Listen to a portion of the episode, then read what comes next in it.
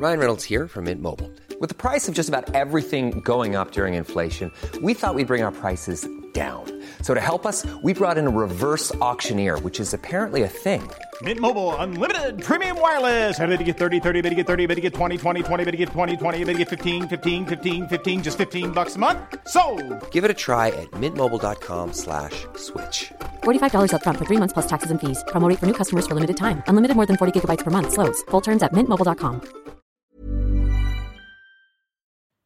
Werbung in der Man Cave. Heute mit was ganz Speziellem für Comic-Fans, denn es gibt eine neue App in Deutschland. Quasi die erste All-You-Can-Read-App auf Deutsch und das ist Swoosh. Und in Swoosh habt ihr quasi hunderte von Comics, ja, über 900 Comic-Titel vereint in einer App und könnt jederzeit darauf zugreifen. Jetzt werdet ihr sagen, was sind es denn für Comics? Na, es sind Comics von unter anderem Panini, ja, also die ganzen Star Wars Sachen, sehr viel von DC, Batman, Superman, Wonder Woman und so weiter und so fort.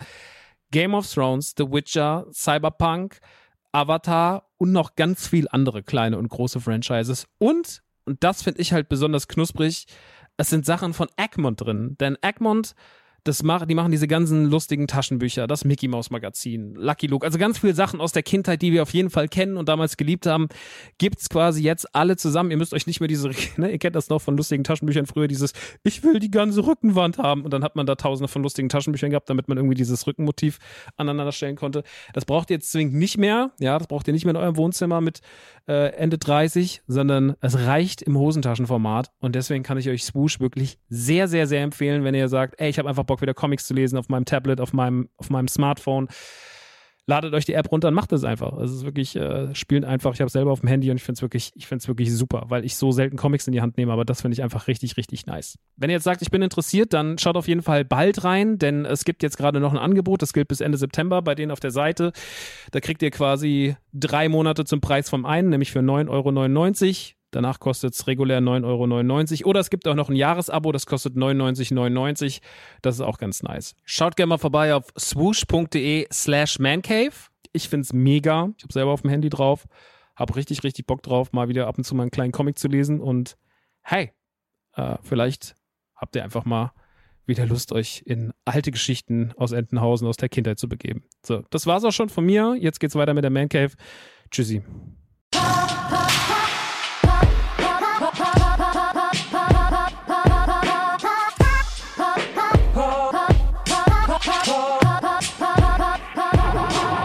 Leute, was geht? Es ist die 85. Man Cave und heute steht alles im Zeichen des Horrors. Wir reden über die Last of Us Serie und natürlich über das Remake von Dead Space. Grusel!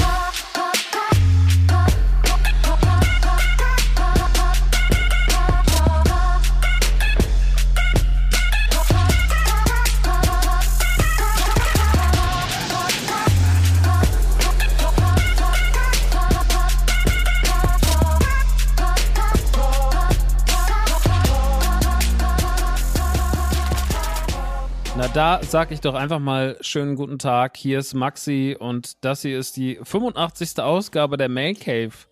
85 Ausgaben, wo man einfach alleine mit sich selber redet.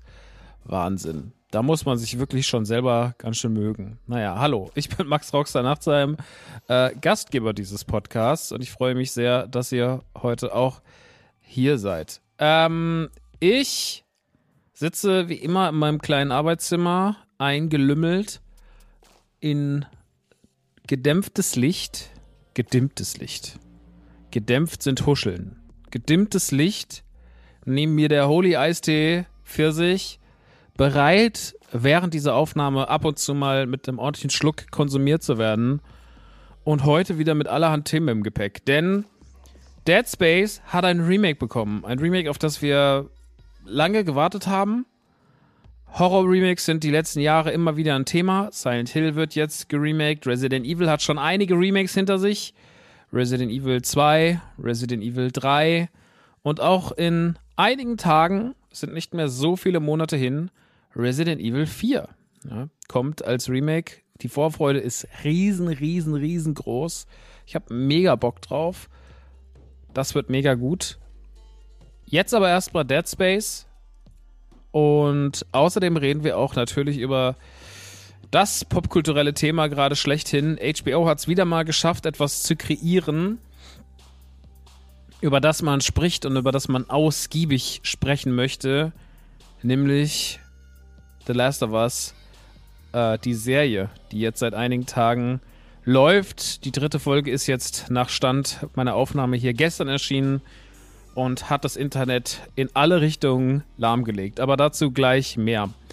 Ich bin jetzt gerade wieder da. Ich bin vor einer Woche wiedergekommen. Ich war nämlich in den Niederlanden. Ich war in Holland, oben in Nordholland, in meiner quasi zweiten Heimat Bergen. Das ist so ein kleines verschlafenes Städtchen, ganz in der Nähe vom Meer. Im Meer am, am Meer gibt es auch noch Bergen an See.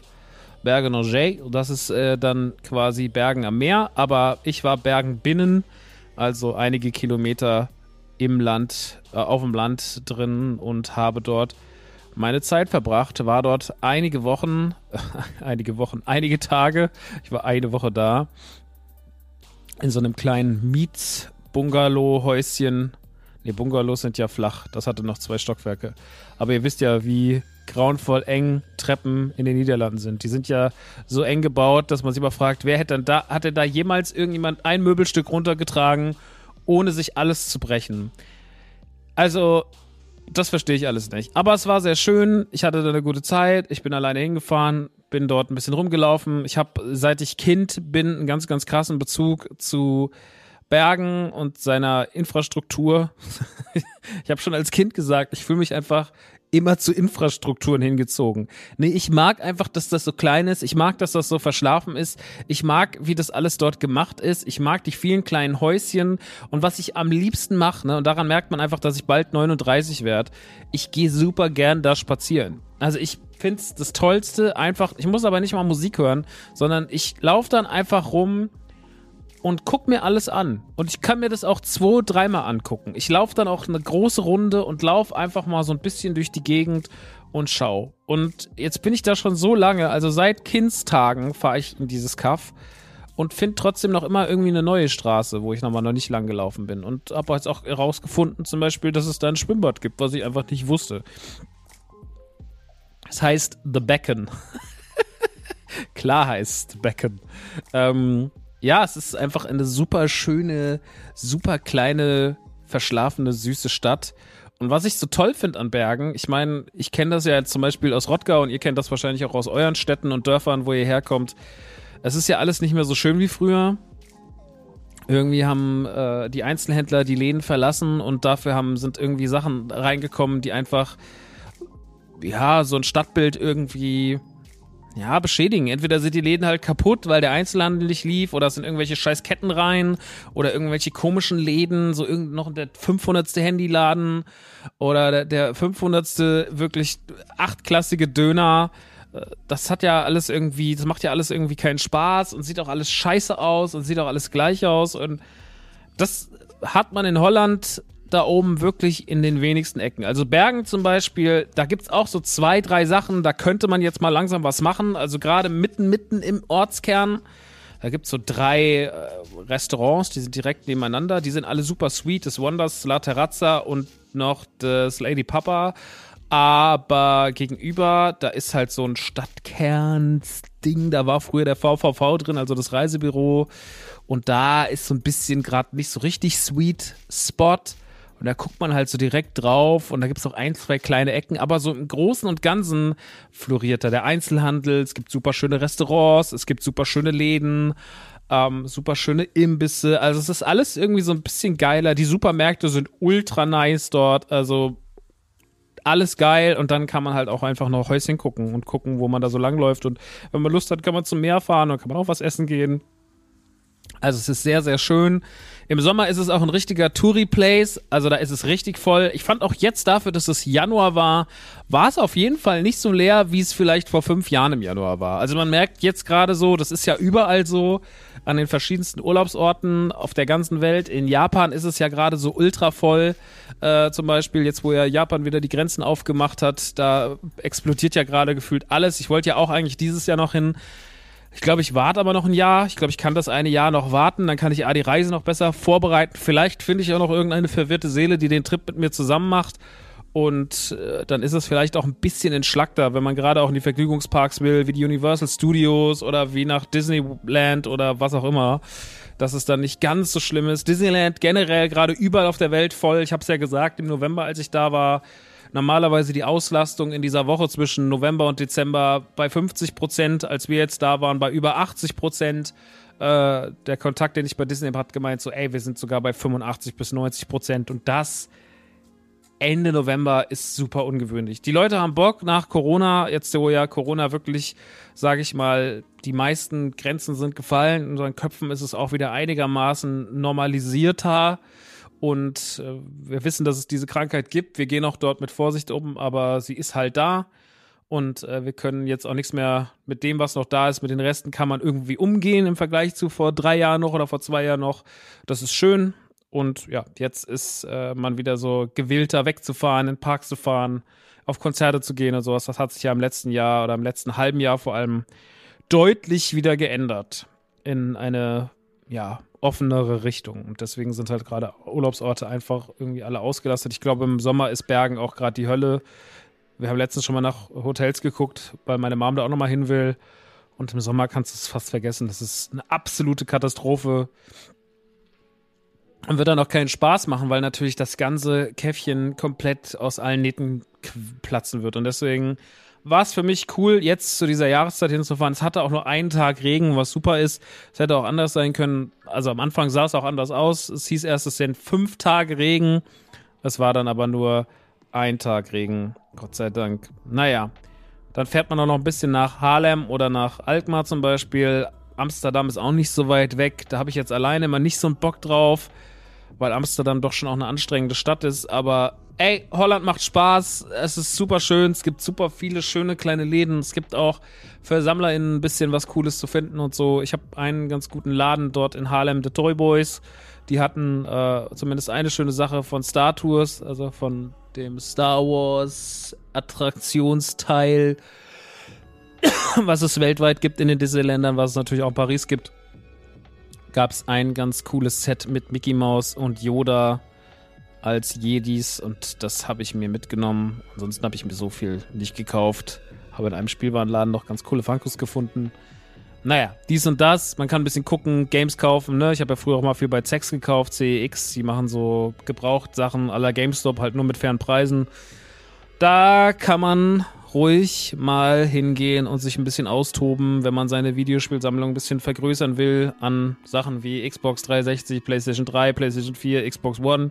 Da kann man schon viel Geld sparen. Ähm, ja, das ist auf jeden Fall empfehlenswert. Also, wenn ihr mal einen ruhigen Ort braucht, um mal ein paar Tage den Kopf euch durchpusten zu lassen, dann kann ich euch das alles empfehlen. Ich habe da auf jeden Fall immer eine ganz gute Zeit ich habe da natürlich auch ein bisschen was geguckt. Ich habe da ein paar Serien geglotzt. Ich habe da vor allem auch was gezockt. Ich habe aber wirklich, ich habe eigentlich mir große Spiele mitgenommen, habe gedacht, so, okay, ich werde auf jeden Fall einen großen Test machen und sowas. Und am Ende des Tages waren es dann eher wieder Gamerscore gesteuerte Abende. Und da kann ich euch sagen, also ich habe ja das letzte Mal schon so einen kleinen Gamerscore-Tipp gemacht und ich gebe euch jetzt mal noch, noch mal einen kleinen Abriss.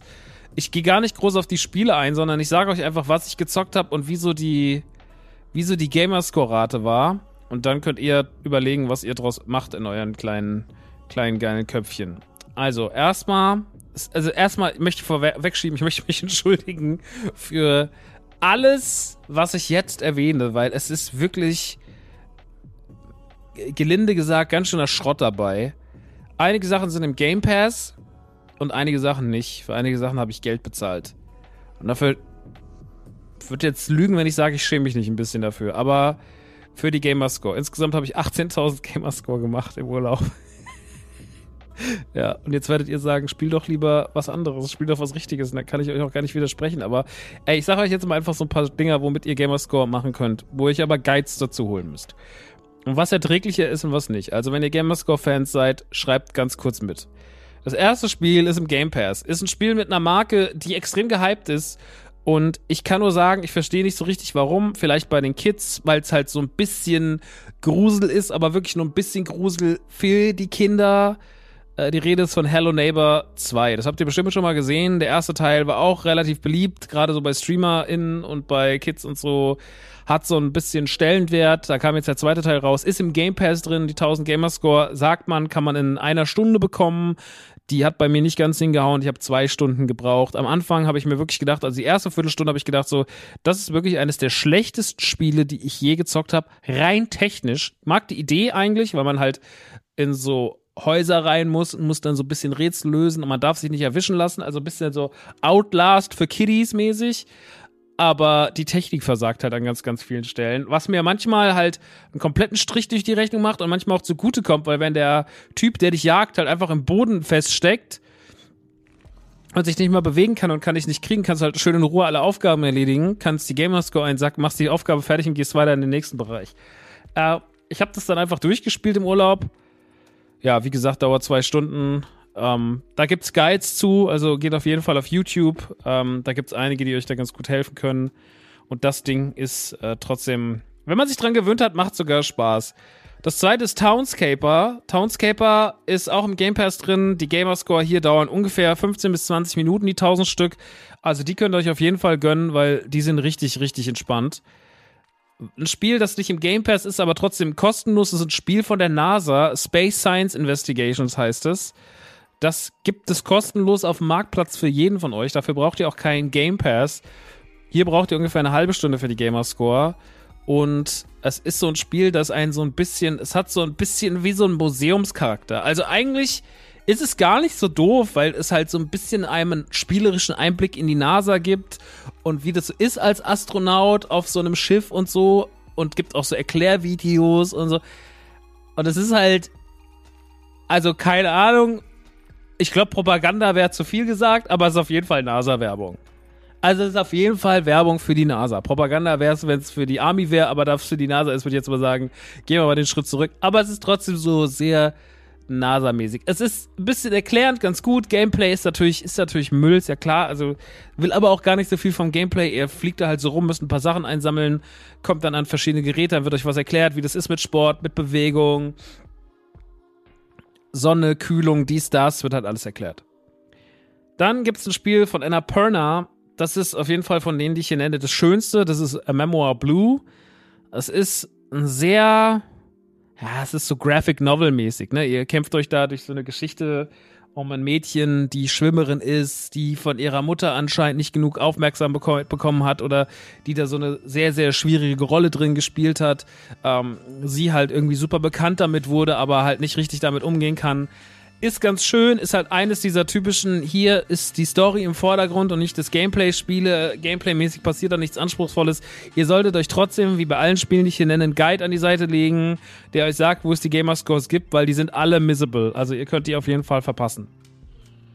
Dann Spiel was auf jeden Fall bis dato aus der Liste das Schlimmste war und wahrscheinlich auch in der ganzen Liste ist nämlich My Friend Peppa Pig.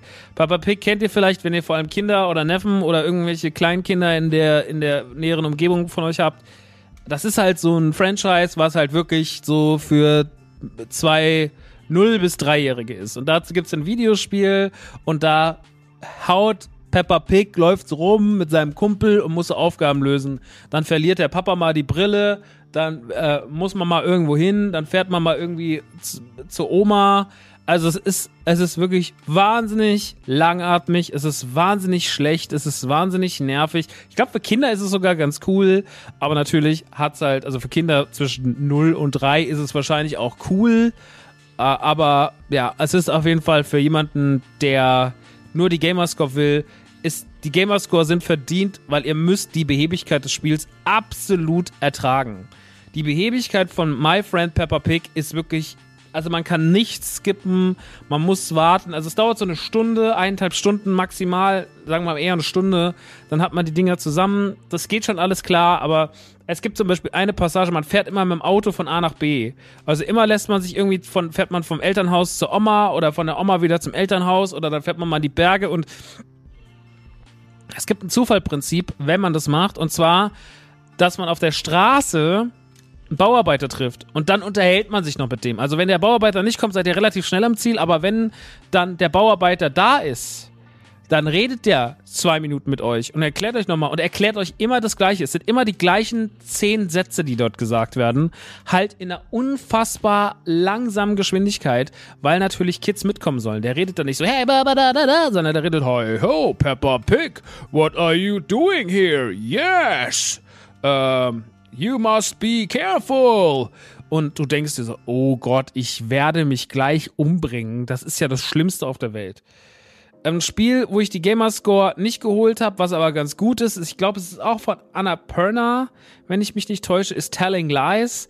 Hier sind die Gamerscore auch nicht so schwer. Da habe ich mit angefangen, da hatte ich dann aber keinen Bock mehr, weil ich an Solitär gescheitert bin. Ich kann keine Kartenspiele. Ich verstehe ja auch kein Poker. Ich verstehe ja auch kein weil ich verstehe nichts, was mit Kartenspielen zu tun hat. Ich verstehe vielleicht gerade so Uno und Mau Mau, aber alles darüber hinaus ist so, nein, auch kein Schach, auch kein Dame. Ich bin komplett, was so diese klassischen Spiele angeht, aufgeschmissen. Mit mir braucht niemand ins Casino gehen, weil ich bin so, ich raff nichts, ich will auch nichts raffen. Mir ist das alles scheißegal. Fickt eure Mütter. Auf gar keinen Fall kapiere ich hier irgendwas. Und so ist es dann halt auch mit Solitär in Telling Lies gewesen. Da kann man Solitär spielen, das muss man gewinnen. Dann kann man dort einigermaßen irgendwie Gamerscore abstauben, relativ hohe Zahl. Ich glaube 60 oder 70 habe ich probiert. Dann habe ich nicht weitergespielt, weil ich zu frustriert war. Naja, und dann war so ein bisschen meine Gamerscore-Möglichkeiten aufgebraucht. Dann war die Frage so, okay, wenn ich jetzt keine Gamerscore mehr sammeln kann, was mache ich denn dann jetzt eigentlich? Also in, auf, dem, auf dem Game Pass so schnell. Da muss ich doch in andere Spiele rein und habe mal so ein bisschen gegoogelt und habe ich Listen gefunden. Und alle Spiele, die ich euch jetzt nenne, ne, die sind alle nichts wert in ihrer, in ihrer spielerischen, also in ihrer Wertigkeit als Spiel sind die wirklich leider alles so Radalaika Drecksspiele. Kosten alle so 2, 3 Euro. Teilweise haben die Spiele aber mehr als 1000 Gamerscore, was natürlich geil ist. Ja, weil man dann halt innerhalb von 5 bis 10 Minuten Gamerscore holen kann. Und dann kann man halt einfach viel, viel, viel, viel, viel, viel rausholen. Ähm, da macht den Anfang Ballotron. Davon gibt es auch einen zweiten Teil, nämlich Ballotron Oceans. Ich würde so fast sagen, dass das das Spiel ist aus der Liste, das noch am meisten Spaß macht. Auch wenn Spaß hier wirklich schon äh, in dicke Anführungsstriche gesetzt ist. Das ist so ein bisschen so ein. Ja, Tetris kann man nicht sagen. Also man muss eine Kugel nach dem Billardprinzip quasi vom einem Ort an anderen Ort katapultieren und dabei gibt es auch so ein bisschen Physik. Also, das ist alles so im Weltall und dann schießt man halt so einen komischen Nöppel in so ein Loch, muss der rein, in so ein schwarzes Loch mäßig. Und natürlich sind unterwegs Hindernisse und ihr müsst dann auch mal irgendwie was anstoßen, damit das losgeht und damit da was frei wird und sowas. Und ihr habt aber nur diesen einen Schuss, beziehungsweise ein paar Schusspunkte. Da gibt es sehr gute Guides zu, wenn ihr das Ding durch habt. Das ist in 10 Minuten erledigt, die Gamerscore, dann habt ihr 2000. Ja, Ballotron, das könnt ihr auf jeden Fall machen. Bei Ballotron Ocean, das ist jetzt erst rausgekommen vor ein paar Tagen, das habe ich danach dann gesehen, habe ich gesagt, ha, noch eins von den Kack-Ballotron-Spielen. Nehme ich auch mit 4 Euro, ist gerade im Angebot. Super. Habe ich die Gamerscore auch geholt innerhalb von 10 Minuten und dann war das Ding durch. Von Warte Drops gelutscht. Ähm, andere Spiele, die ich euch jetzt einfach nur den Titel sage. Ihr müsst euch zu all diesen Spielen Guides organisieren. Es gibt einen Typen, der hat zu all diesen Spielen Guides. Da könnt ihr einfach direkt euch durchklicken. Der gibt euch auch noch Tipps für mehr solcher Spiele. Ich erwähne nur die Titel. Ihr könnt sie euch aufschreiben und den Rest müsst ihr dann selber rausfinden, weil es lohnt sich nicht mal groß was dazu sagen. Die Nate, nee, Nape Retroverse Collection hat 1000 Gamerscore und ist eine Frechheit. Sind, sollen Spiele sein, die sich anfühlen wie NES-Spiele, aber das so zu nennen, ist eine Frechheit gegenüber jedem einigermaßen guten bis okay NES-Spiel, weil es wirklich grauenvoll ist. Psycho Duck ist, da seid ihr eine Ente und müsst immer, ich glaube, eine andere Ente töten. Und ihr lauft immer von Punkt A nach B und dürft halt nicht erwischt werden, damit ihr quasi den anderen tötet. Unterwegs gibt es ein paar Hindernisse, es gibt ein paar andere, die euch überwachen, keine Ahnung. Sieht aus wie ein Mega Drive-Spiel. Ja, ist scheiße. Gehen aber schnell. Dr. Oil ist so ein Abklatsch von, wie heißt's? Liebt der Gürnt so? Super Meat Boy. Aber halt in schlecht. Ist aber auch scheißegal, weil Ihr müsst einfach nur sowas machen wie springe 100 Mal und dann drückt ihr halt 100 Mal A und falle 100 Mal in ein Loch und dann fallt ihr halt 100 Mal ein Loch. Und dann müsst ihr zu gewissen Leveln kommen, aber es gibt einen Cheatcode und dann gebt ihr den ein und dann skippt euch aber klick, klick, klick, klick, klick, klick, klick, klick, klick und dann drückt ihr einfach eine Minute lang R1, also RB, dick, dick, dick, dick, dick, dick, dick und dann seid ihr durch. Und dann die ganze Zeit auch Glück, Glück, Glück, Glück, Glück, Glück, Glück und die Gamerscore ploppen auf und das ist fertig. Genau das gleiche bei Richie's Nightmares. Das soll so ein Limbo-Klon sein.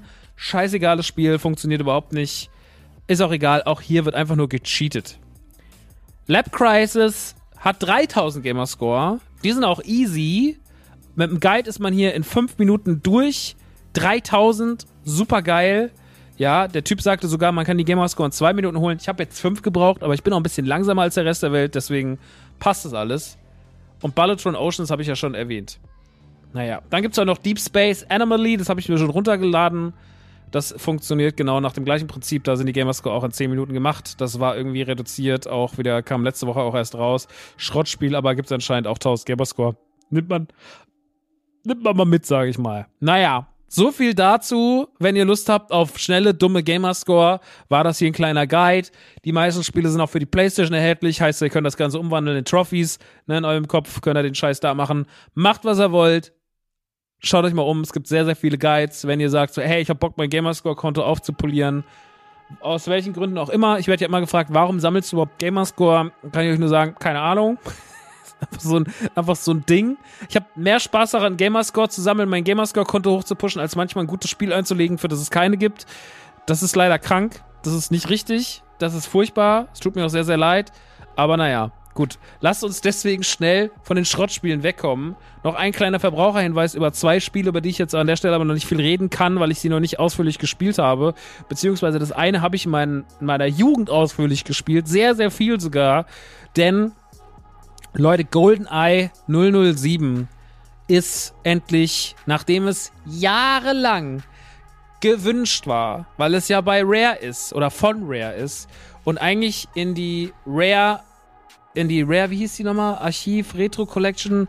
Na, es gab ja mal diese Rare Replay. Das war so eine Reihe, so eine Sammlung von ganz vielen Rare-Titeln auf einer Disc. Battletoads, Conker's Bad Fur Day, Banjo-Kazooie. Also von den Anfangszeiten bis zu den N64-Titeln war eigentlich alles soweit drin. Ich glaube sogar noch die Xbox-Titel waren auch drin.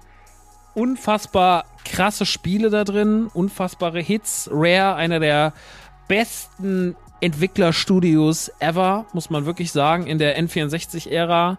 Nur Hits gehabt. Jets, äh, Jet Force Jiminy, Banjo-Kazooie, Banjo-Tooie, Donkey Kong 64 und so weiter und so fort. Also nur ein Klassiker an den anderen gereiht. Ähm, aber GoldenEye hat immer gefehlt und jetzt ist GoldenEye endlich da, ist in Xbox Game Pass erschienen, ist auch für die Switch erschienen und macht einfach immer noch Bock. Ich habe das Dumb-Level gezockt gestern und hatte einfach nur direkt einfach, ich habe mich gefühlt, als wäre ich wieder 14 und das war irgendwie geil.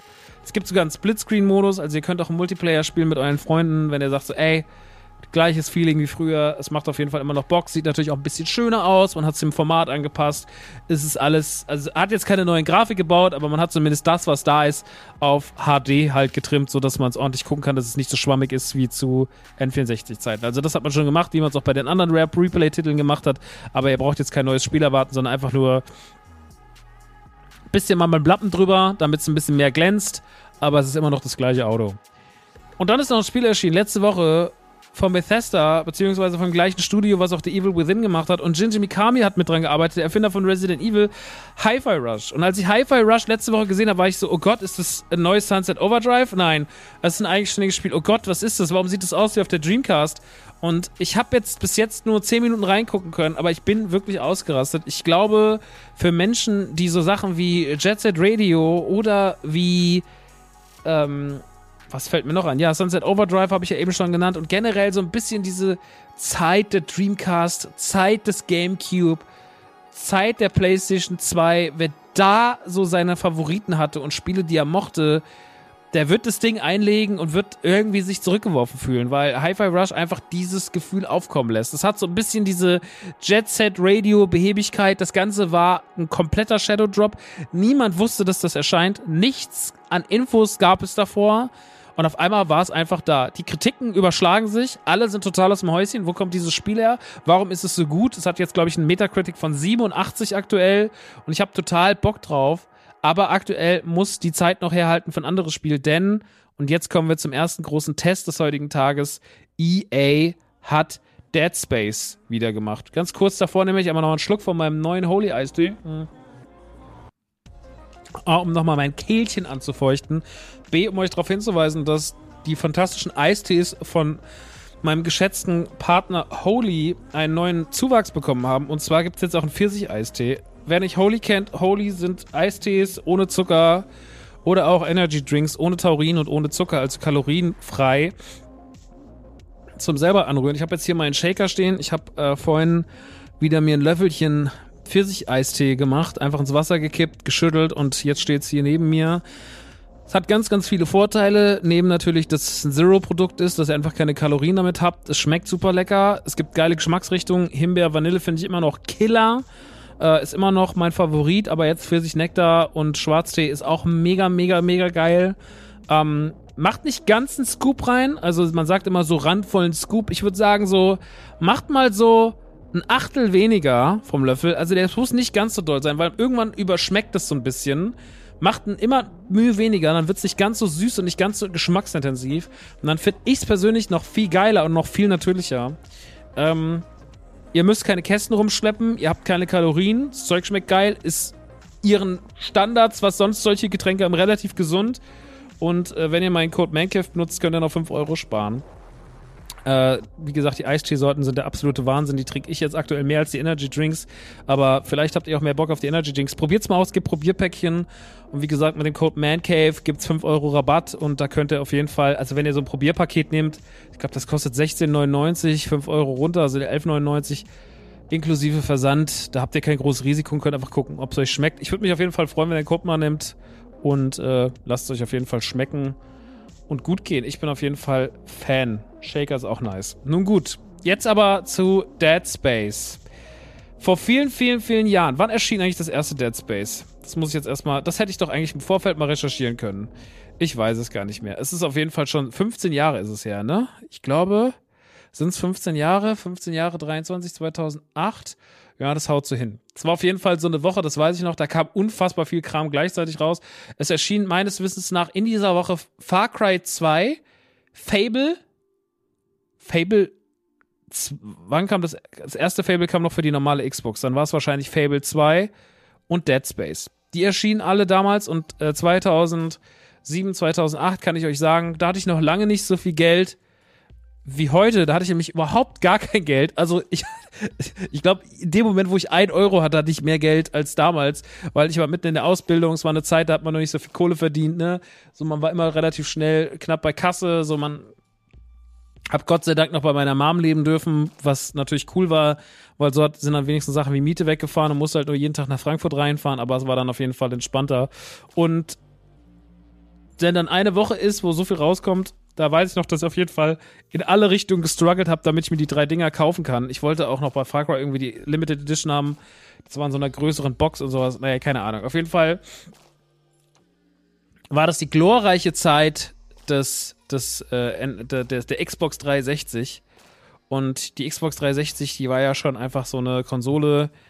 Das ist ja eine meiner Lieblingskonsolen, weil die Xbox 360 so für mich vom Feeling her die letzte Konsole war, die so ganz viel Experimente gestartet hat. Danach wurden Konsolen relativ straight. Die Switch ist dann aber anders zu bewerten und anders rauszunehmen, aber so von PlayStation und Microsoft waren das, war das die experimentellste Konsole. Die PlayStation 3 war schon lange nicht mehr so experimentell. Danach eh nicht mehr PlayStation, Xbox aber genauso wenig. Und da war noch irgendwie so, ey, da war diese ganze Sache mit HD-DVD. Dann gab es noch so mal ein paar absurdere Controller. Es gab noch so richtige so Quiz-Controller. Äh, es gab eine Kamera. Es gab die Kinect das erste Mal und so. Man hat einfach noch so mehr gemacht, noch mehr probiert. Das Online-Game auf dem Konsolenbereich kam gerade so richtig auf. Die Geschichte mit der Festplatte. Man konnte das erste Mal Sachen runterladen. Es gab diese ganzen Minigames und so. Also es war einfach eine geile Zeit. Und in dieser Zeit sind auch wahnsinnig viele gute Spiele erschienen. Und ein gutes Spiel davon war halt das erste Dead Space, später dann noch Dead Space 2, was ja auch noch für die Xbox 360 erschienen ist. Und eins sowie zwei sind Klassiker des Horrorgenres. Sie sind ganz klare Zitate und äh, Verneigung vor Dingen wie Alien oder wie Event Horizon, na, also so vor diesen großen Themenblöcken, da wird sich halt verneigt. Das ist so dieser Space-Horror. Ähm, man kommt auf eine Raumstation, die ist verlassen, irgendwas ist passiert, was ist hier los? Und äh, man spielt in dem Fall Isaac, Isaac Clark, der dort landet auf dem, auf dem Schiff. Wie heißt das Schiff nochmal? Ich bin immer mit den Namen so schlecht. Ishimura. Das Schiff heißt Ishimura. Isaac landet dort mit der gesamten Mannschaft, weil man Notsignal bekommen hat und weil man den Kontakt aber auch verloren hat und sagt so, okay, wir müssen gucken, was da los ist. Man denkt dann erstmal, es ist nur ein technischer Fehler, aber dann kommt raus, oh, oh, oh, oh, oh, die Besatzung wurde getötet, beziehungsweise hat sich verwandelt, weil irgendwas hat die in gefräßige, seltsame, verwachsene Monster gebracht, die nichts wollen, außer eure Gedärme naschen und euch auch zu Monstern machen. Also so eine Zombie-Apokalypse, aber irgendwie auch anders. Und ihr kommt auf dieses völlig kaputte, zerfetzte, überall mit Leichen übersäte und voll mit Jumpscares gepackte Ishimura-Schiff und müsst irgendwie rausfinden, was da passiert ist. Sucht euch eure Freundin Monika und ja, müsst dort euch durch die vielen, vielen Abschnitte quälen. Und das Ding damals auf der Xbox 360 und auf der PlayStation 1, äh 3, 2, 3 war damals wirklich eine Wucht. Also das war wirklich so, der Horrorfaktor war übertrieben krass, die Grafik war wahnsinnig schön. So schön, dass man sogar sagen kann, heute noch Dead Space 1 in seiner Originalfassung ist auf jeden Fall gar nicht unspielbar. Also es ist kein PlayStation 2 Spiel oder PlayStation 1 Spiel, wo man sagt, so, oh Gott, das kann ich gar nicht mehr zocken, sondern das ist wirklich immer noch ein Top-Game, aber man hat ja trotzdem in so einer Form viele, viele Mankos und Horror-Remakes sind gefragt. Resident Evil 2 und 3 haben gezeigt, wie ein perfektes Horror-Remake quasi auszusehen hat. Und jetzt hat sich auch Dead Space dazu entschieden, uns wieder auf die Ishimura zu schicken und uns wieder in die Rolle von Isaac Clarke zu stecken. Dabei hat man aber nicht nur, wie jetzt zum Beispiel bei Demon's Souls, wo das Spiel ja quasi in allen Belangen und in allen Sachen gleich bleibt, also was Level-Designs angeht, was die Geschichte angeht, was die Dialoge angeht und so. Es hat ja eigentlich das Spiel nur komplett gemakeovert, aber man hat ähm, nicht die Inhalte verändert. Ähm, bei Resident Evil 2 und 3 wurden die Inhalte vollständig verändert. Dead Space 1 im Remake ist ein Hybrid aus dem, weil man hat schon Dialoge verbessert, man hat Isaac eine Stimme gegeben, man hat auch ein paar Sachen storymäßig erweitert, die Ishimura wurde auch umgebaut. Also es ist nicht alles so, wie wir es kennen, aber es ist trotzdem alles irgendwie vertraut. Und so hat man irgendwie einen ganz guten Kniff hinbekommen zu sagen, so, es ist zwar ein neues Spiel, es fühlt sich aber noch an wie das alte und es ist wie so ein zeitgemäßes Update. Das ist es nicht immer, also ein paar Mechanismen, das Kampfsystem und sowas, es fühlt sich halt noch an wie früher, dann ist es auch manchmal einfach noch ein bisschen veraltet oder ein bisschen hinten dran, was ich als nicht negativ empfinde, weil ich das Kampfsystem sehr mag und das Gameplay sehr mag. Aber natürlich kann man das ankreiden, wenn das einen stört. Mich persönlich stört es überhaupt nicht. Generell muss ich sagen, dass das Comeback auf die Ishimura und äh, wieder in die Rolle des Isaac Clark zu schlüpfen bei mir nichts außer positive Gefühle ausgelöst gelöst hat, zumindest so viel positive Gefühle, wie so ein Horrorspiel halt auslösen kann. Es sieht, es sieht immer noch wahnsinnig, wahnsinnig, also jetzt gerade das neue, die, das neue Makeover der Grafik sieht wahnsinnig gut aus, eine absolute Benchmark für Horror-Games. Das Kampfsystem ist immer noch wuchtig. Ich mag halt auch dieses ganze Plasma-Cutter-Ding. Also die Waffen sind halt alle innovativ ähm, das Kampfsystem ist cool. Die Gegner sind ein bisschen repetitiv, also es wiederholt sich viel. Und natürlich wiederholen sich auch die Jumpscares, aber der Umgang mit der Umgebung, auch mit der Schwerelosigkeit, die verschiedenen Abschnitte, die Story. Ich mag total, wie das Spiel funktioniert und das ist einfach so wieder eins dieser. Es gibt ja Remakes, die verkacken, siehe GTA oder Schöne Grüße an die Warcraft-Fans. Und es gibt diese Remakes, von denen man, wird man sagen, so, das war das perfekte Remake. Und Dead Space ist in dem Fall unter der, unter der Kategorie der sehr guten und auch immer wieder erwähnungswürdigen Remakes zu werten, weil er einfach Grafik, Look, Gameplay und das ganze Spiel an sich für sich wunderbar funktionieren. Also, wenn ihr das Original gespielt habt, lohnt sich das total, weil ihr trotzdem noch mal ein geiles Gefühl kriegt. Und wenn ihr das jetzt nicht irgendwie hundertmal die letzten drei Jahre durchgespielt habt, selbst wenn es jetzt vor sieben, acht Jahren schon mal durchgespielt habt oder wie ich damals zum Release, hey, also was weiß ich denn noch große vom, vom, von, von Dead Space damals? Oder gibt es so fünf, sechs Szenen, die bleiben einem hängen und den Rest, den hat man in der Fülle und der Menge an Videospielen, die die letzten Jahrzehnte so rausgekommen sind, doch schon wieder vergessen. Und da jetzt irgendwie die Erinnerung aufzufrischen mit dieser schönen, geilen Variante, finde ich auf jeden Fall sehr, sehr gelungen. Es emotionalisiert mich jetzt nicht so, sage ich gleich, weil ich kenne auch Leute, die sind ultra krasse Fans und Tattoos und alles gesammelt und die Lore so studieren und sowas. Ich muss sagen, so holt's mich jetzt nicht ab. Also ist halt dann nicht so hundertprozentig alles. Also ist jetzt nicht so wie bei Resident Evil, dass es mich auch emotional so übertrieben packt. Aber es macht einfach als Spiel so unfassbar viel Spaß. Die Story ist cool. Sie haben das auch noch ein bisschen mit so ein paar so kleinen Dingen hier und da noch ein bisschen geiler ausgeschmückt als das Original. Wie gesagt, auch dass Isaac jetzt redet, ist cool. Und ich mag das total gern, aber ich muss da jetzt nicht so Deep Dive reinmachen und noch alle Filme gucken und bliblablub. Aber äh, es ist wirklich ein ober, ober geiles Spiel. Und jetzt muss man auch noch mal ganz kurz den Vergleich ziehen zu Callisto Protocol, was ja jetzt gemacht wurde von den Leuten, die damals Dead Space gemacht haben, vom Originalteam.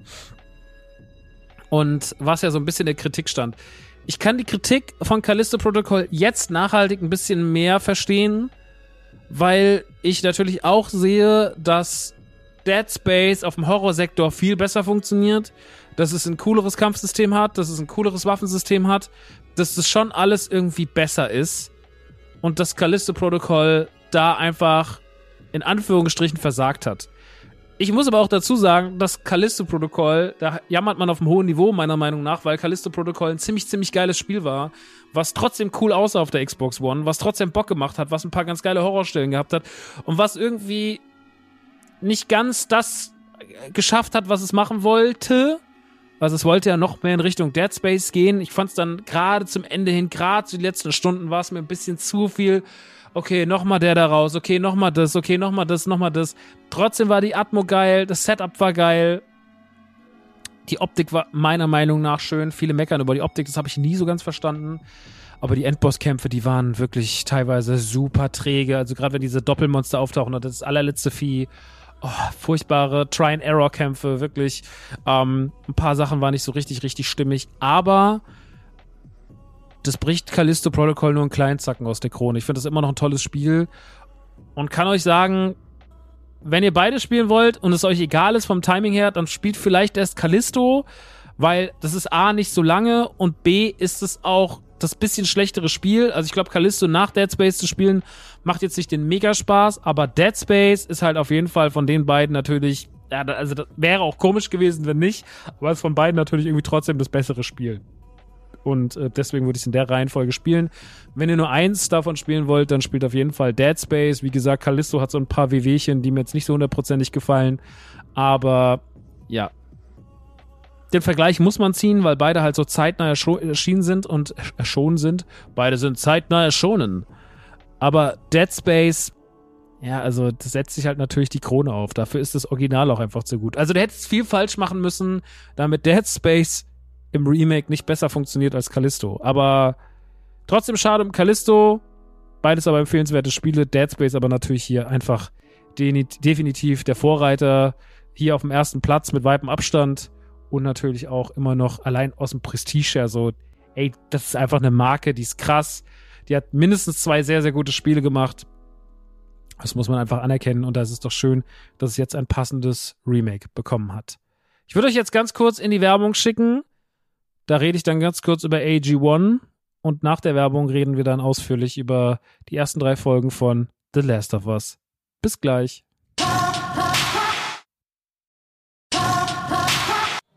So, und da sind wir wieder zurück aus der Werbung und reden jetzt über die Serie, über die gerade gefühlt die ganze Welt spricht. Und das ist schon mal generell ungewöhnlich, weil wir hier von einer Videospielumsetzung reden. Und die sind ja in der Regel wenn wir uns zurückerinnern, nicht so atemberaubend gewesen. Also, da gibt es zum Beispiel die berühmte Resident Evil-Reihe, die auf diesem ganzen Zombie-Segment als Serie sowie als Film sowie als Remake eines Films immer versagt hat. Eine Serie, die natürlich auch, ja, auch gar keine Spiele ungefähr, äh, keine Filme unbedingt gebraucht hätte. Aber die trotzdem, trotzdem, trotzdem, trotzdem ähm, irgendwie vernünftig umsetzbar gewesen wäre. Das hat man leider nicht geschafft. Und generell ist die Live-Action-Variante von Videospielumsetzungen die letzten Jahren, egal ob Serien oder Filme, meistens zu kurz gekommen. Ich glaube, als positives Beispiel da kann man vielleicht noch Witcher erwähnen. Ähm, das habe ich jetzt nicht gesehen, das wird aber von Fans sehr gemocht. Das finden die meisten Leute sehr gut. Ich muss aber hier auch sagen, das basiert ja auch, glaube ich, mehr auf den Romanen als auf den Videospielen, beziehungsweise das Videospiel basiert ja auf den Romanen. Also ist es ja auch eher eine Romanverfilmung als jetzt eine Videospielverfilmung. So habe ich es immer betrachtet, dass dieser Witcher-Kosmos halt einfach in verschiedenen Varianten erzählt wird, wurde. Und ja, keine Ahnung. Ich bin halt nicht so drin im Witcher-Kosmos, deswegen kann ich das gar nicht beurteilen. Aber ich glaube, Blood Origin jetzt kam nicht so gut an. Das war, glaube ich, wieder ein bisschen zu woke. Ja, wir kennen ja unsere, kommen wir gleich nochmal drauf, ob die Leute, denen sowas zu woke ist aber ähm, den meisten gefällt ja die Originalserie von The Witcher ziemlich, ziemlich gut auf Netflix. Auch wenn die sehr viele Probleme hat und Henry Cavill ja gerade, keine Ahnung, irgendwie, glaube ich, jetzt aussteigt. Für, was ist der ausgestiegen? Ist der für Disney ausgestiegen? Für Marvel ausgestiegen? Für doch DC Superman nochmal ausgestiegen? Bin mir gar nicht sicher. Ist ja eher alles gerade ein bisschen schwammig. Es gab ja auch Gerüchte, dass er jetzt ins MCU kommt und bei DC raus ist als Superman. Ich habe keine Ahnung mehr. Ich habe die Übersicht verloren. Äh, es ist genauso wie mit dem Thema Star Wars-Filme. Ich habe keine Ahnung mehr, was jetzt überhaupt irgendwie rauskommt. Naja, ist auch egal. Auf jeden Fall Videospiel-Umsetzung. Dann kam die ganze Sache von Uwe Boll, die natürlich alle durch die Bank weg eine Katastrophe sind. Aber auf der anderen Seite braucht natürlich auch keiner eine filmische Umsetzung von Alone in the Dark, Postal oder House of the Dead. Also das ist einfach nichts, wonach gefragt wurde. Aber auch Sachen wie Dead or Alive mit Holy Valence im Übrigen. Wow oder die Street Fighter-Verfilmung von damals. Also diese ganzen Live-Action-Sachen, die haben nie wirklich funktioniert. Im Cartoon-Sektor, im Anime-Sektor kann man da nochmal von anderen Dingen sprechen. Da gibt es ja die Cyberpunk-Serie, die sehr, sehr gut ist.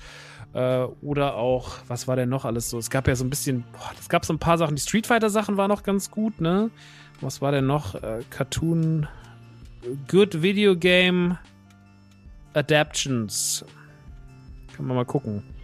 Aber ich glaube, Tomb Raider, Uncharted war scheiße, Mortal Kombat war nicht geil, der Super Mario Bros. Film war richtig schlimm, Silent Hill fand ich nie gut, Assassin's Creed war grauenvoll gemacht, der Pikachu-Film war okay, aber auch nur okay tatsächlich, der Doom-Film war scheiße, Resident Evil habe ich ja schon gesagt, absolut beschissen. Ja, bleibt nicht so viel über. Gibt einfach nicht so viel. Silent Hill fand ich, wie gesagt, auch nie wirklich geil. Die Sonic-Filme sind unterhaltend, aber auf jeden Fall, wenn man sie ganz normal betrachtet auf jeden Fall scheiße. Max Payne Kacke, Prince of Persia scheiße, Need for Speed scheiße, Hitman scheiße. Also die Liste an sowas ist schon sehr, sehr, sehr, sehr lang. Und da war natürlich das Zittern groß, als man gehört hat, okay, eine der filmischsten Umsetzungen, oder eines der filmischsten Videospiele ever, nämlich The Last of Us, kriegt eine Serie. Aber als man dann gehört hat, okay, äh, Neil Druckmann arbeitet selber sehr, sehr viel dran und das Ganze wird dann noch umgesetzt von, ist es Craig Mason, der auch Chernobyl gemacht hat. Ich bin mir gerade nicht hundertprozentig sicher. Ich gucke mal ganz kurz, bevor ich jetzt hier wieder das Falsches sage und irgendjemand mich anschreibt und mich beschimpft. Ja, doch, das ist der Mann, der Chernobyl gemacht hat. Als man gehört hat, die beiden setzen das um, war die Stimmung schon besser, als man dann den Cast gesehen hat mit Pedro Pascal als, als Joel und Bella Ramsey, die wir auch aus beide aus Game of Thrones kennen. Pedro Pascal ist auch der Mando. Lorian oder auch äh, aus Narcos bekannt, also ein, ein Schauspieler, der auf jeden Fall die letzten Jahre sehr, sehr, sehr, sehr, sehr, sehr, sehr beliebt überall war, ähm, als man da gehört hat, die beiden übernehmen so die Hauptrolle und auch das Anna Torf, ja, also nicht, nicht Anna, Anna Turf. Anna Turf ist der hessische Name für J.K. Rowling, aber Anna Torf, äh, das die Test spielt, das, äh, da, da war man schon so ein bisschen so, okay, krass, und auch, dass äh, Neil Druckmann mitspielt, äh, nee, Druckmann sage ich schon, vor allem Nick Offerman mitspielt und so. Da war man schon so, okay, das könnte alles ganz cool werden. Ich bin jetzt einfach mal gespannt. Und jetzt ist es seit Montag vor zwei Wochen so, dass die Welt eigentlich, die popkulturelle Welt über fast nichts anderes redet. und dass The Last of Us ein drittes Mal in Folge, nachdem zwei Spiele schon die Welt aus den Fugen gehebelt hat. Und das in der Zeit, in der wir mit Zombie-Thematiken und apokalyptischen Szenarien in der Film- und Serien- und Spielewelt überhäuft wurden. Wo man sich dachte, so wie soll das denn nochmal jemand hinterm Ofen hervorlocken zwischen den ganzen Walking Deads und Last of Us, äh, Left 4 Dead und und sonst was, was es da alles gab im Videospielsektor. Wie hieß diese Spielereihe nochmal? Dead Rising und so weiter und so fort. Also wir hatten so viel in diese Richtung. Es gab so viel mit Zombies, mit Apokalypse, zerstörten Städten und so weiter und so fort. Und trotzdem hat Last of Us mit einer Leichtigkeit ab 2013 dieses Segment quasi beherrscht, videospieltechnisch. Es gilt bis heute als eines der besten Action-Adventure-Spiele unserer Zeit. Der zweite Teil macht da keine Ausnahme. Der zweite Teil knüpft dort makellos an. Ist meiner Meinung nach storytechnisch sogar noch ein ganzes Stück besser. Ich habe The Last of Us Part 2 wirklich vergöttert für das, was es war und für das, was es gemacht hat und den Mut, den es in vielen Hinsichten bewiesen hat. Es ist aber eines der kontrovers diskutiertesten Spiele, die es vielleicht jemals gab. Also es war auf jeden Fall, wir erinnern uns auch hier, als der Test gemacht wurde, viel los. Bis heute gibt es noch Leute, die sich einen Gag daraus machen, mich anzuschreiben, zu sagen so, äh, dein Test damals, der war ja ganz schön woke. Und ja, ja, ist alles ist absolut witzig, ist aber absolut nicht hängen geblieben, das immer wieder zu wiederholen. Ähm, deswegen immer weiter so. Auf jeden Fall hat das damals Menschen in den, in den Orbit getriggert, was da passiert ist. Faktisch aber alles scheiße, ist auch alles scheißegal, weil faktisch ist The Last of Us 1 und 2 sind zwei nahezu perfekte Spiele in ihrem Segment. Absolute Ausnahmen, absolute Apokalypse, Vorzeigethematik, also die Apokalypsen-Thematik vorzeigemäßig umgesetzt. Wahrscheinlich für mich das Beste in dem ganzen Segment, was jemals gemacht wurde. Es gibt noch ein paar Filme, die ich gut finde, sowas wie 28 Days Later und sowas, aber videospieltechnisch gab es nichts, was so gut war wie The Last of Us im Apokalypsensektor 1 und 2 plus das Add-on. Ja, und jetzt kriegt das Ganze eine Serie und dass es gehypt wird und dass es groß wird, das war vorherzusehen. Weil, wie gesagt, allein das Line-Up und dann Neil Druckmann und dann auch generell Last of Us und die Thematik der letzten Jahre, was da so passiert ist in Teil 2 und so und rund um Teil 2 und wie das besprochen wurde und sowas, war wild und natürlich soll es auch hier wild weitergehen. Ist aber auch alles scheißegal, weil die Dinge immer so erfolgreich sind und so gut verkauft sind, dass man dann am Ende des Tages auch einfach sagen kann, hey, wir machen das Ganze jetzt nochmal als Re Remake und äh, dann verkauft sich wieder wie geschnitten Brot und wird wieder von allen gefeiert. Und sowas ist doch irgendwie ganz schön zu sehen. Naja, auf jeden Fall erschien die erste Episode vor zwei Wochen. Gestern erschien die dritte und ja, es, nachdem man dachte, so der Hype fängt schon ganz gut an, war gestern, glaube ich, die ganze Sache am Peak mit der dritten Folge.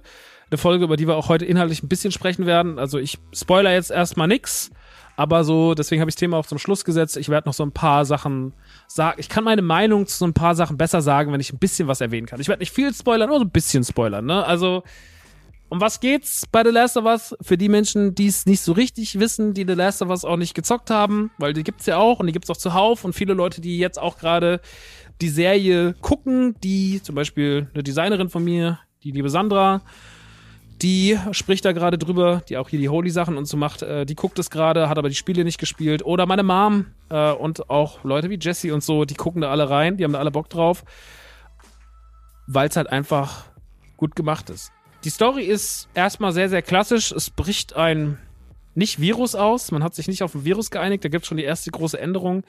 Sondern es ist eine Pandemie, aber die durch einen Fungus, also durch einen Pilz ausgelöst wird und der wahrscheinlich übers Essen übertragen wurde und der die Menschen befällt, in einen ähnlichen Zustand versetzt, wie Zombies befallen werden, aber halt in Form von einem Pilz, macht die Menschen zügellos, macht sie willenlos Sie töten sich gegenseitig, fressen sich auf und dieser Virus, will ich schon fast sagen, dieser Pilz verbreitet sich, verändert die Menschen auch optisch, sodass sie irgendwann aussehen, wie wir sie kennen, nämlich die Klicker, die weltberühmten Klicker aus Resident Evil.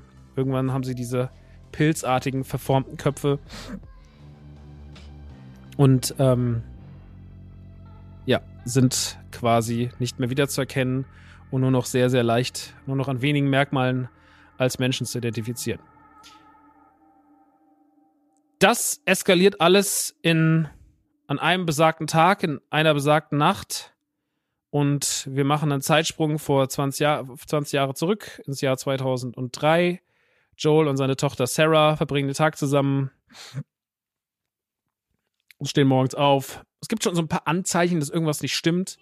Es gibt schon so ein paar komische Nachrichten, man hört schon so ein paar komische Sachen, aber es ist alles noch sehr sehr undefiniert, nicht sehr bedrohlich, aber man spürt, dass irgendwas in der Luft liegt und wir als Zuschauer kriegen immer mehr Einblick in den Zerfall und die Anspannung wächst mit jeder Sekunde, die dieser Tag voranschreitet. Wir begleiten vor allem Sarah dabei ganz, ganz viel. Große Änderung ist hier, dass Sarah halb schwarz ist. Also ganz, ganz, ganz leicht nur so, weil sie halt natürlich auch einen weißen Vater hat in der Serie. Aber sie ist trotzdem, sie ist halt jetzt äh, halb und da könnt ihr euch ja vorstellen, was da, was da los war die letzten Tage im Internet. Da war natürlich, ich habe das gesehen, die Serie fing an, ich habe es gesehen und war so, ja, da weiß ich ganz genau, was gerade in diversen Foren und in diversen Facebook-Kommentaren los ist. So, naja, ähm, ich bin jetzt, ich, ich, das Ding ist, mir fällt es eigentlich nur noch auf, weil ich immer darüber nachdenke, dass Menschen darüber sich aufregen werden. Und das nervt mich selber, weil ich mir immer denke, so, war es doch gestern in der Folge? Ist was passiert, was jetzt nicht spoiler, aber wo ich mir denke, so, ja, das ist alles so geil erzählt und das ist alles so schön und ich weiß aber auch so, wen das alles triggern wird und dann denke ich mir so, ich will aber gar nicht mehr darüber nachdenken, wen das alles triggert. Na, eigentlich will ich das ausschalten, weil es ist ja eh immer so. Wir wird es ja eh kein. Ich kann jetzt auch hier wieder einen Vortrag halten, warum, warum das alles nicht schlimm ist, aber es bringt ja nichts, weil mir hört ja eh keiner zu. Also wahrscheinlich sind 95%, 98%, 99%, wahrscheinlich sogar 100% der Leute, die hier zuhören, sind alle so meiner Meinung und sind so, ja, mir ist das auch scheißegal. Aber es gibt halt auch so ein paar Leute, denen ist es halt nicht scheißegal. Und die regen sich halt ultra darüber auf und sagen, das Originalmaterial darf so nicht angefasst werden und sowas. Und die regen sich da nicht darüber auf, dass das Ding jetzt ein Fungus ist statt ein Virus, aber die regen sich darüber auf, dass Joels Tochter für die eine Folge, wo sie vorkommt, halt nicht komplett weiß ist. Das ist halt leider sehr schade, dass da so wenig Verständnis ist. Ähm, man kann sich immer die Frage stellen, warum wird's gemacht? Man kann sich aber auch die Frage stellen, warum wird's denn nicht gemacht? Und wie gesagt, ich finde, das ist alles scheißegal, solange das geil erzählt ist, so.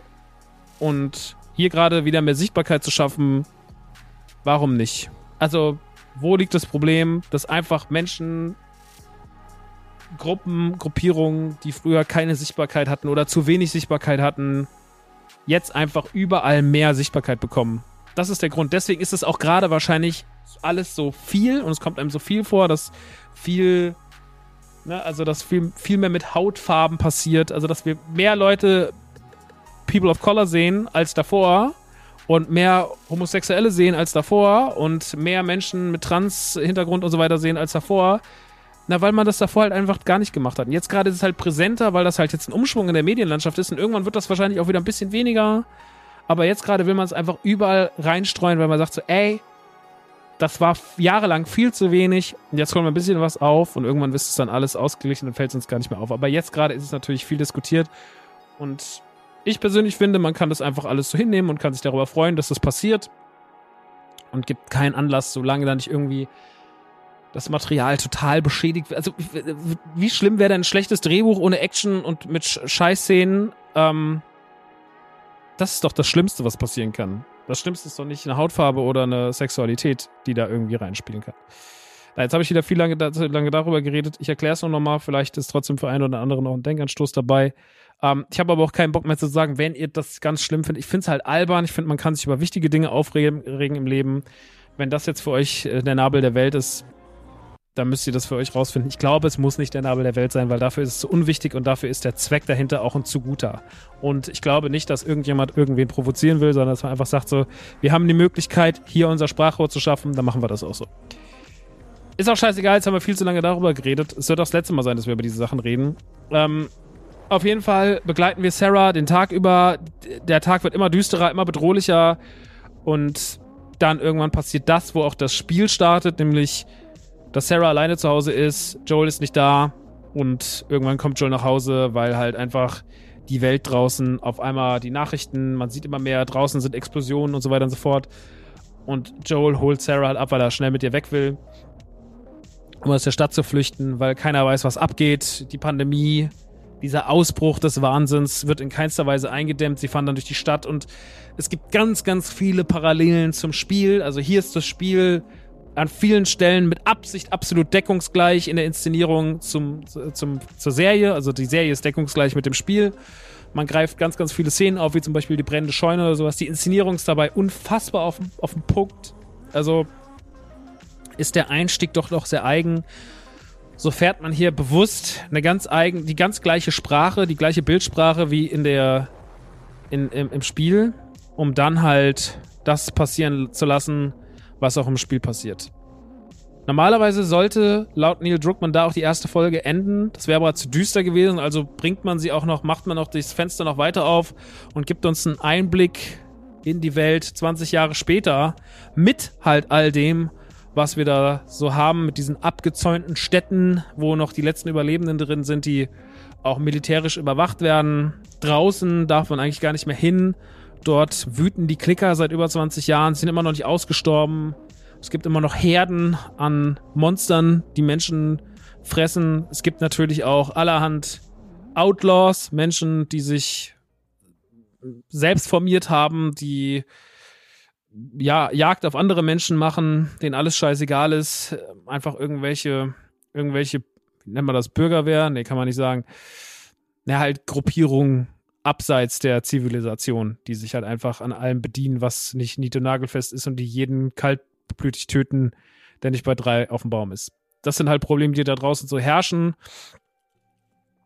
Und ähm, Joel bekommt von einer Freundin, dessen Namen ich immer vergesse, auch an dieser Stelle, und so ist es jetzt einfach, bekommt von einer Freundin 20 Jahre später den quasi Ellie überreicht. Die ist in Gewahrsam und sie soll zu den Fireflies gebracht werden, weil, na, das weiß man zu dem Zeitpunkt noch nicht, was mit der ist. Aber sie hat wohl eine Besonderheit, die Joel noch nicht weiß. Und so bringen Tess und er Ellie zu den Fireflies. Also die Reise startet in den ersten zwei Folgen und in der dritten Folge macht man dann zum ersten Mal einen Ausbruch aus der Geschichte und erzählt eine ganze Folge lang die Geschichte von Bill, gespielt von Nick Offerman. Bill haben wir auch schon mal in den Spielen gesehen, aber den haben wir nicht viel gewusst. Das war so ein bisschen so ein Verschwörungstheoretiker, der so im Haus eingebunkert war und dort wohl äh, sein Einsiedlerleben geführt hat in der Apokalypse und damit irgendwie ganz gut zurechtkam.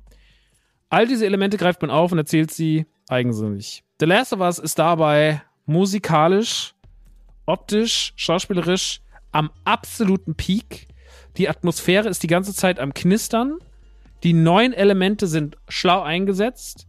Die alten Elemente sind schlau eingesetzt. Es ist ein ganz geiler, es ist eine ganz geile Fusion aus allem, was man aus Last of Us machen kann. Die neuen Sachen, die alten Sachen spannend und schön erzählt, so dass wir auch als Leute, die das Spiel kennen, wir wissen natürlich, wo die Reise anfängt und wo sie hingeht, aber die Zwischenstationen, die sind trotzdem anders, die sind viel tiefgründiger erzählt, viel schöner erzählt. Ich finde, dass ähm, Bella Ramsey eine extrem gute Ellie spielt. Man hat es vielleicht gar nicht so erwartet, weil sie schon ein bisschen anders aussieht und ja auch wieder Leute, die sagen, mach sie doch mal schöner. das ist so geil. Das ist einfach alles so geil. Ähm, äh, Theresa Servopoulos heißt sie, glaube ich, die Anna spielt. Äh, nein, andersrum. Anna, die Tess spielt. Ich verlese mich manchmal, sorry. Die kennen wir ja auch zum Beispiel aus Mindhunter. Die mag ich sehr, sehr gern. Pedro Pascal ist eh eine Bank. Die SchauspielerInnen machen das super geil. Liebe das, wie das gemacht ist. Wie die das spielen. Wie gut Bella den Vibe von Ellie einfängt. Und auch diese seltsame Skrupellosigkeit, die Ellie immer wieder so durchblitzen lässt, die es ja schon im Spiel gibt an den Anfängen, aber die es jetzt halt auch ganz verstärkt in der Serie gibt. Also gerade gestern in der Folge gab es eine Szene am Anfang, die ist unfassbar gut. Dann liebe ich natürlich auch, wie man die Optik der Umgebung einfängt. Also dieses ganze, diese verlassenen Gebäude, diese naturüberwucherten Gebäude, wie man das alles optisch umsetzt. in der zweiten Folge gibt's auch so die erste richtige Klicker-Begegnung. Und da finde ich es total spannend, wie man es geschafft hat, den Vibe der Videospiele in eine filmische Umsetzung zu packen, weil es total gleich funktioniert, nur ganz anders. Also es ist total irre, wie man es geschafft hat zu sagen so, so, das ist zwar das gleiche, aber auch was komplett anderes und wir machen das jetzt so. Genial geworden. Also bis dato, ich kann jetzt nur von drei Folgen sprechen, muss ich sagen, ist das Ding eine absolute Wucht geworden. Ich als Last of Us Fan, als Fan dieser Spiele, der den ersten Teil wirklich sehr, sehr oft durchgespielt hat, ne? Also egal ob das Remake, ob auf der PlayStation 3, äh, auf der PlayStation 4, egal ob das Add-on so. Ich finde einfach alles an of Us fantastisch. Ich finde es eine tolle Welt, toll erzählt, tolle Figuren, mutige Entscheidungen, toller zweiter Teil. So ist alles irgendwie für mich eine absolute Benchmark auf seinem, auf seinem Segment.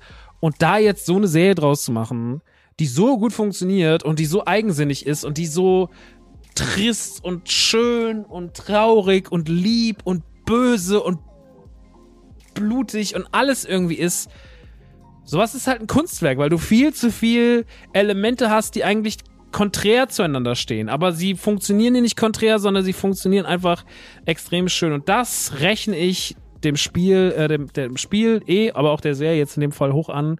Und bis jetzt ist es wahrscheinlich die beste Umsetzung, Real Life, Real Action äh, Umsetzung Live-Action ist das Wort. Real-Life-Umsetzung. Kommt doch mal vorbei in meiner Real-Life-Umsetzung. Wie ist das eigentlich für euch, wenn ihr so einen Podcast von mir hört? Werdet ihr wahnsinnig oder habt ihr den Verstand schon komplett verloren, wenn ständig Dinge durcheinander geworfen werden? Ich bin auch viel zu faul, das umzuschneiden. Auf gar keinen Fall. In der Live-Action-Umsetzung von The Last of Us oder die Live-Action The Last of Us-Umsetzung ist auf jeden Fall die beste in ihrem Segment. Also es gibt keine bessere Live-Action-Umsetzung reine Videospieladaption. The Witcher mal außen vor genommen, aber ich glaube auch selbst The Witcher ist bei weitem nicht so gut wie The Last of Us. Kann ich jetzt aber nicht bewerten. Hab nur so jetzt mal so O-Töne von Freunden eingefangen. Und ich glaube, das Ding funktioniert für Menschen, die die Spiele mögen und für Leute, die die Spiele nicht kennen, gleichermaßen gut.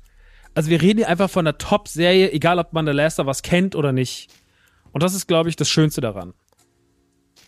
Natürlich ist sie zeitgemäß, natürlich ist sie in Anführungsstrichen woke. Ich benutze das Wort woke aber nicht als etwas Negatives, sondern etwas Positives.